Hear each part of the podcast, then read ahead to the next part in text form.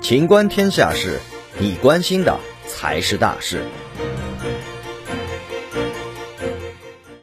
滴滴上线试行司机收入报告。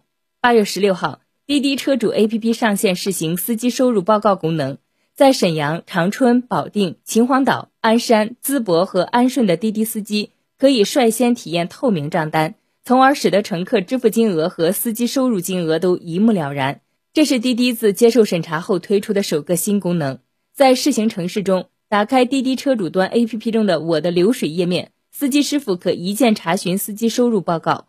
报告中主要包含三组数字：第一组是前一天所有订单的平均收入占比；第二组是过去七天所有订单的平均收入占比；第三组是过去七天里每笔订单的收入占比。